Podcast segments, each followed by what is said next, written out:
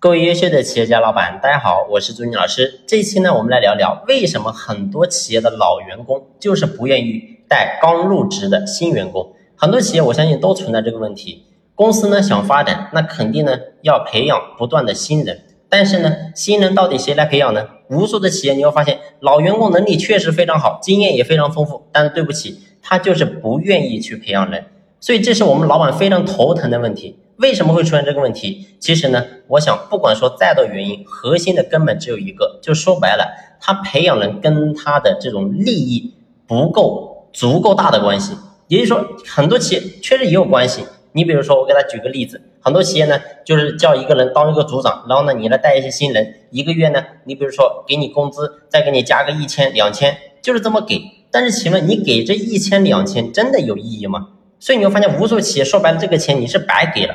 所以核心的根本还是在于我们的机制设计这一块没有真正把它做好。而真正一个顶尖的老板一定懂得让他培养的人跟他是产生直接的关系。你比如说在工资方面要下手，而下手的话就是说这个培养的新人的这个工资跟他是直接挂钩的。请问你有没有挂钩呢？再比如说这个老员工他的职位晋升跟这个新人也是挂钩的。所以这些东西都是我们要去做。你把这个机制把它导入之后，完全就不一样了。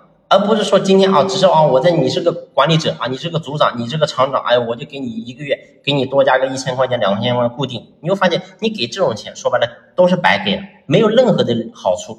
所以永远记住我之前跟大家反复在讲的一句话，我说人永远只会操心跟自己有关系的事情，包括说咱们老板也是一样。